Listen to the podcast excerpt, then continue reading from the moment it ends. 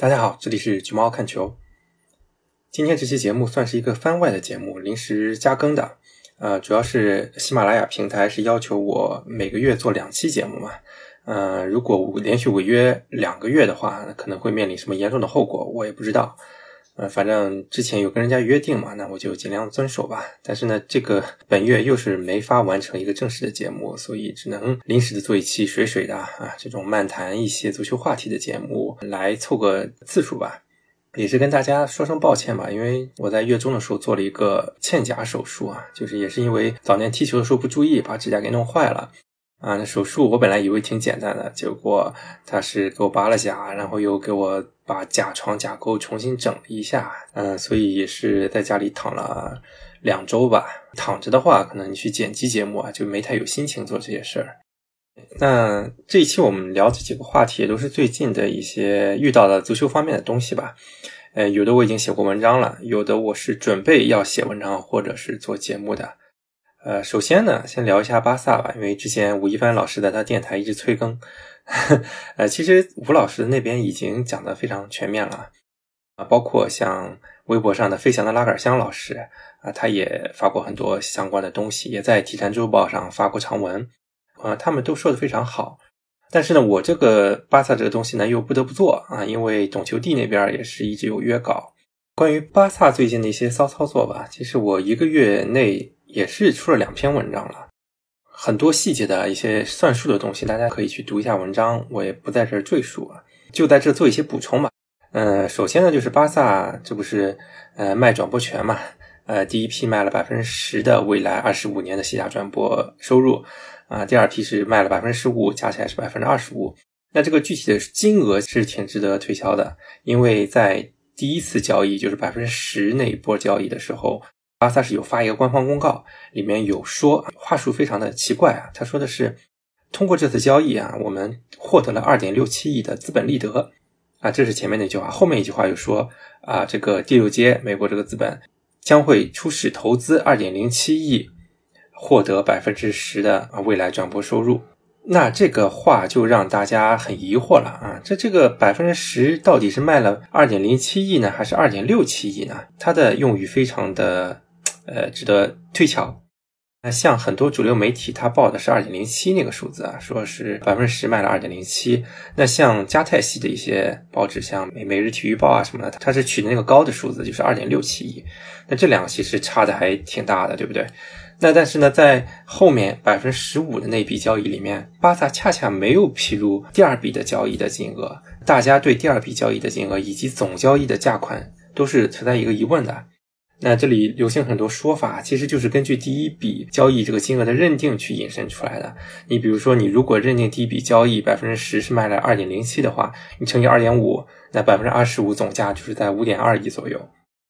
如果你是认二点六七那个数的话，那就像加泰系那些媒体，那你推算乘以二点五的话，大约是六点七亿左右啊，就差得更远了。那我为什么要对这个数字进行一个推敲呢？就是我在算它的这个二十五年这个交易，它的怎么算利率也好啊，或者怎么样去算一个它这个资金成本，这个数字数字还是非常重要的。尤其对比起 CVC 那个方案，因为大家也应该听过，就是 CVC 是把呃未来五十年的转播收入卖百分之十，啊，那巴萨这边是可以获得二点七亿。那我们再对比一下巴萨自己的这个方案，如果是二点零七亿的话，那其实是不如 CVC 这个方案卖五十年多的啊。但如果是二点六七亿的话，那你这个卖二十五年跟 CVC 这个五十年基本是一样的，那肯定是巴萨这个划算嘛。其实我在算的过程中发现啊，如果是按照二点零七亿跟 CVC 的方案进行对比的话啊，说一个反常识的啊，其实还是 CVC 这个方案在同样的条件下会更优越一点。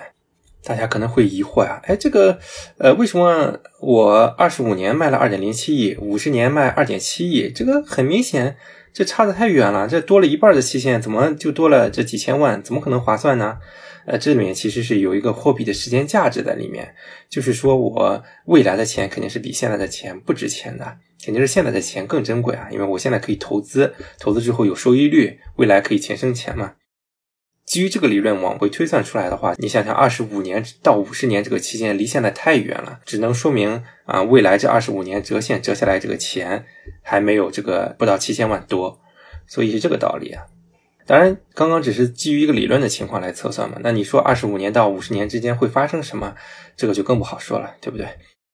呃，而且对于巴萨来讲，这两个方案的限制也是不同的。你像在 CVC 这个方案，它其实是一个呃基于提升整个联赛的基础设施的这么一个计划吧，它要求百分之七十是要用来做基础设施建设的。那你像现在拉波尔塔更需要的是增加工资帽，更需要的是买人啊，重塑它的这个竞争力。所以，那你即便是同样的差不多的方案，肯定也是要选自己的这个方案更灵活。我们再去讲一下巴萨这些杠杆的实质吧。杠杆也是最近上镜率非常高啊，因为巴萨，我也没想到杠杆这个词儿居然是这么被普及到大家的生活里的。嗯，像国外很多就叫这个巴萨是 Levers FC，就是杠杆 FC。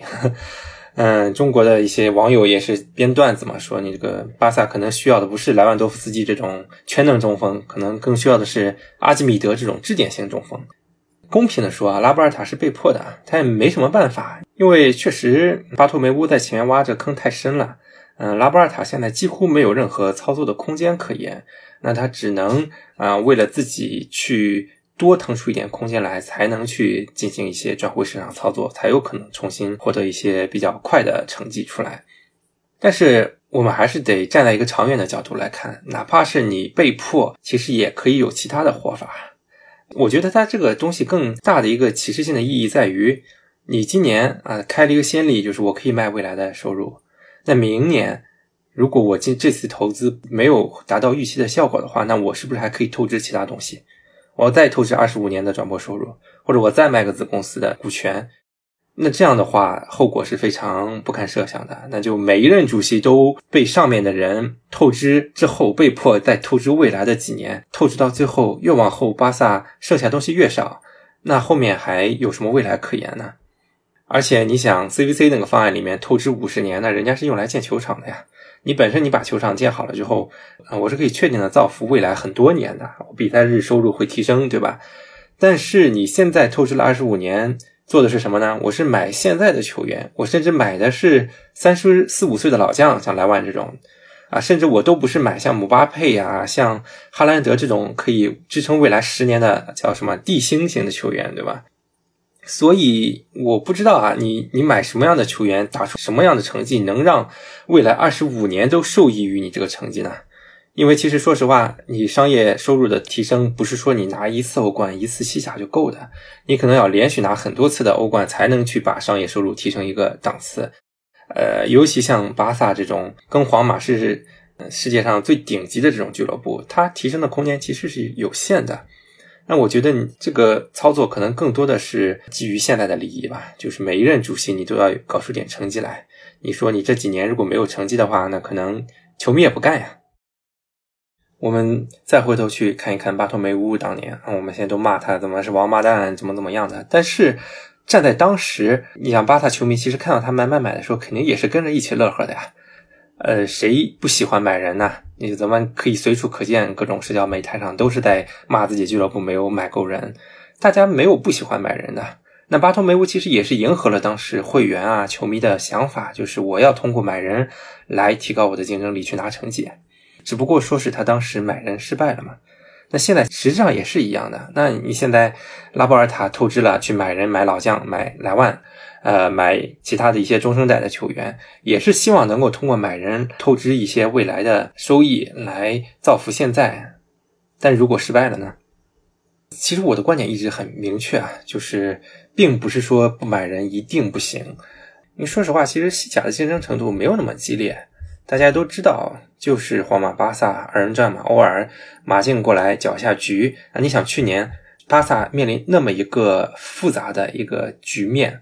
啊，也是中途换帅了，到最后还能取得亚军，一度还曾经威胁到皇马的这个领先位置过。那说明其实巴萨并不是没有竞争力，只是说他们不想再慢慢的等年轻人成长了。你但凡是收缩两年，做一些精明的投资，去消化一下过去的旧账，啊，等这批年轻人成长起来，说不定啊又是一个盛世。而且说句皇马球迷不乐意的，因为其实皇马现在也面临一个新老交替的情况，啊，像典礼中场啊，像本泽马去年还是很神勇，但是这个人不能违抗这个客观的规律，呃，都已经是三十好几的人了，你说他还能维持几年水平呢？皇马现在你想让他更新换代也不容易啊，姆巴佩没有买到，中场你说买个像琼阿梅尼这种都一个多亿，补强的这个难度也是挺大的。那你像巴萨这样，你不肯去经历几年的这个低潮期，然后你现在买买买，然后你现在还要去清理冗员，那冗员不傻呀，像德容他不傻呀，对吧？他可能不懂工资帽，也不懂你这些什么杠杆是啥，但是他懂你还在买人，那你还在买人，为啥不还我钱呢？这些球员的清理都很难，一旦你先买再卖，那这个工作难度是非常之高的。到最后，你如果清理不出去的话，就等于又多买了一套人马，你支出还是很高。那你后面还有十几亿的债务在那儿，咱也不能因为自己大而不倒而太任性吧？就像我文章里说的，你说每任主席都被裹挟着去买买买，去透支未来，每一任主席都是赌徒的话，那这个问题是出在主席个人上，还是出在一些其他，比如说制度啊？比如说球迷，比如说会员身上呢，我觉得这可能是值得反思的东西。因为就我个人看球的这个记忆来看的话，巴萨的传统其实从来都不是买买买，它不像当年皇马这个银河战舰，呃，网罗世界上最好最有商业价值的球员。巴萨是具有特色的，这个特色不光是包括青训，还有一些技战术的特色。所以我觉得现在是不是在这个金元的狂潮之下？巴萨这个俱乐部也在裹挟着越走越偏呢，可能这是目前很多老牌俱乐部面临的共同的问题吧。第二个话题，我想说一下吴磊，大家都知道吴磊马上要回国了嘛，我也一直有个计划去做一期吴磊的节目，而且我也心中物色好了嘉宾，也是在海外一直陪着吴磊这几年，一直在关注他的一些记者。嗯，我觉得吴磊是一个很好、很正面、很乖的一个人。我也不懂为什么经常 网络上有些人阴阳怪气啊，因为他不在中超踢了，他也不会去牵扯到中超的一些恩怨情仇。那作为一个中国人在外面努力，为什么还会招黑呢？这个我就不理解了。当然，网络上什么样的人都有嘛。吴磊最近也有一个专访，在专访里面他说的话也都很实在，说出了很多作为中国球员的一些苦衷吧。也说一些自己的苦衷，比如说自己在西班牙人打替补，那国内有很多人去嘲讽他，又或者是觉得他不值，不应该在外面继续待下去了。那他就说，总有人要去打替补的嘛，每个球队都有主力和替补之分，每个人去各司其职。如果说每个人都一定要打主力，不当替补的话，那替补由谁来当呢？可能他也会觉得自己年龄上来了，去做好自己的角色球员也挺好的。在专访里面，吴磊也提到，作为一个中国队的球员，呃，要为世预赛来回奔波，也耽误了一些自己在俱乐部的发展吧。其实这个大家也都很了解了，有很多先例了，比如说篮球那边姚明啊、王治郅啊，足球这边像以前范志毅啊，因为要回国打世预赛，就拒绝了利物浦的邀请嘛。呃，比如说像王楚啊，回国受伤啊，直接几乎是断送了整个生涯吧。又包括张玉宁，好像也是回来打全运会的受伤了。所以这也是中国球员一个尴尬吧。其实中国球员真的对国家荣誉来讲的话，都是很看重的，并不是说像网上觉得他们输了球就是不要脸，就没有国家荣誉感。这个我最近在很多地方都在跟这个精神作风这件事儿抬杠。我就说，哎，你光有精神其实是没有用的。